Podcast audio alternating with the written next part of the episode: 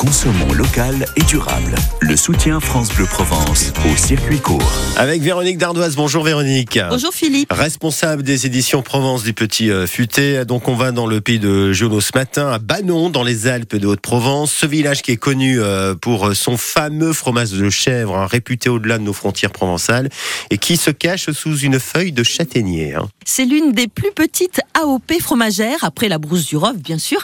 Alors, ce fromage au lait cru et entier a vu le jour en 1958. Oui.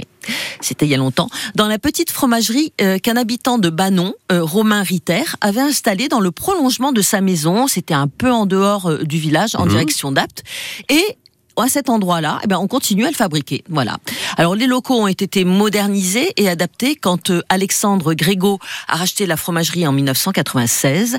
Alors, les fromages sont toujours fabriqués de la même façon, artisanale, mais les cadences ont augmenté, bien sûr.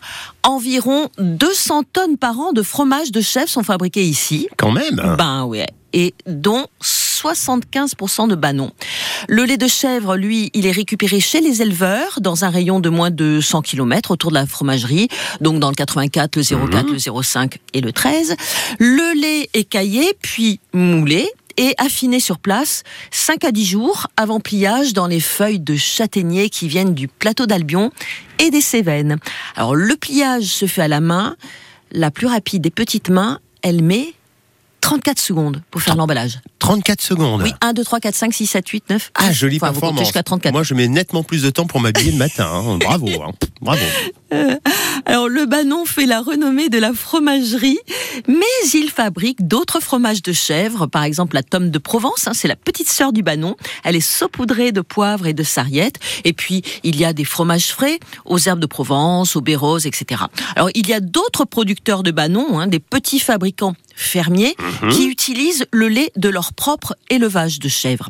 Alors, vous reconnaîtrez euh, par contre les, les Banons de la fromagerie de Banon, euh, qui est une institution donc, parce qu'ils sont vendus sous la marque Étoile de Provence. Et est-ce qu'on peut les acheter sur place Euh, oui, bien sûr, mais seulement en drive. Ils sont vendus en caissette de 8 fromages, donc il faut les commander en téléphonant et en passe ensuite les récupérer à la fromagerie qui est route de Carniole, euh, donc euh, à la sortie de, de à la sortie de Banon. Sinon, on les trouve dans de nombreuses crèmeries et épiceries au détail, bien sûr. Tu aimes le fromage? J'adore. Bah oui.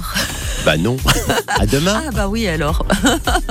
Circuit court avec les halles de producteurs de la métropole ex-Marseille-Provence à Marseille-Labarras et plan de campagne. Plus d'infos sur ampmétropole.fr. Bon, désolé, ça ose tout. Je sais, c'est pas du Johnny, mais il fallait la faire. Euh, Johnny qui aurait eu 80 ans aujourd'hui, évidemment, c'est un petit peu radio euh, Johnny euh, ce matin, puisqu'on a, on a toujours une pensée musicale pour le boss. Avant les infos, ça vous dit euh, quelque chose de Tennessee? Quelque chose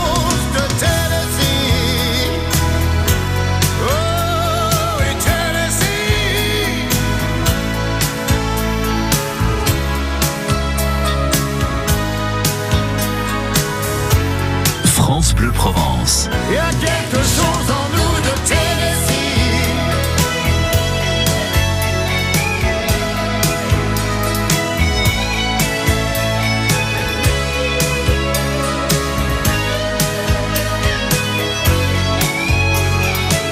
Il y a quelque chose en nous de Tennessee. Et nous, on a quelque chose de Loubourdi. Les 8 heures normales, c'est les infos. Tout de suite à Marseille en Provence.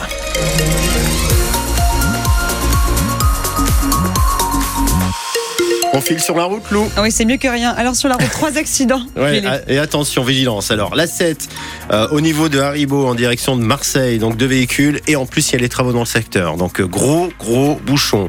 Réseau secondaire, euh, sur la nationale 568, deux véhicules accidentés à Fosse en direction de Martigues. Réseau secondaire toujours. Alors là, c'est pas un accident, c'est un mur qui s'est effondré sur la D45, euh, la petite route au Molin de Redon.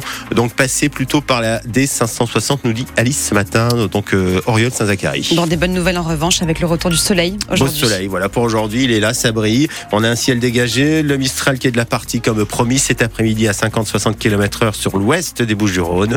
16 degrés à Marseille au lever du jour, 17 degrés à Toulon, 14 degrés à Aix, 10 à Digne et 11 à Gap ce matin et vous aurez un bon 31 degrés à l'ombre euh, sur la Canebière à Marseille cet après-midi, 28 degrés à Toulon, 30 degrés à Lancé pour Aix-en-Provence.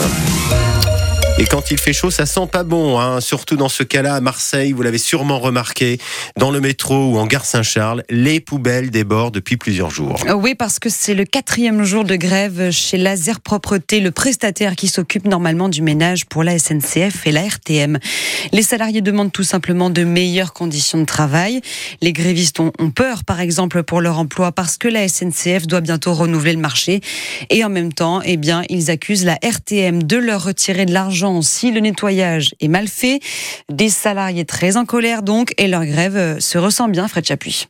Oui, dès l'entrée de la gare, Jérôme, un Parisien en séjour à Marseille, fait une pause cigarette juste à côté d'une poubelle qui déborde. Pas mal de sachets, euh, pas mal de gobelets de fast-food, euh, de canettes, euh, tout ça qui est un petit peu éparpillé de partout.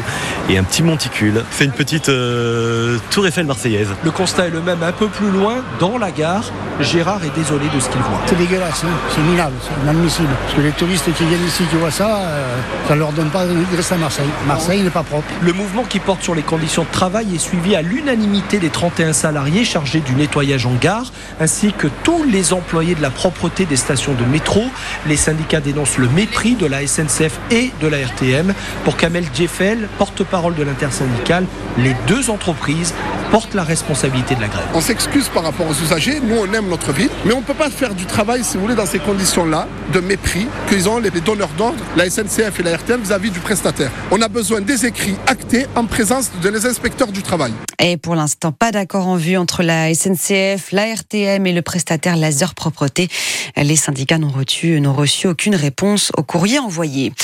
On vient de l'apprendre, un incendie impressionnant cette nuit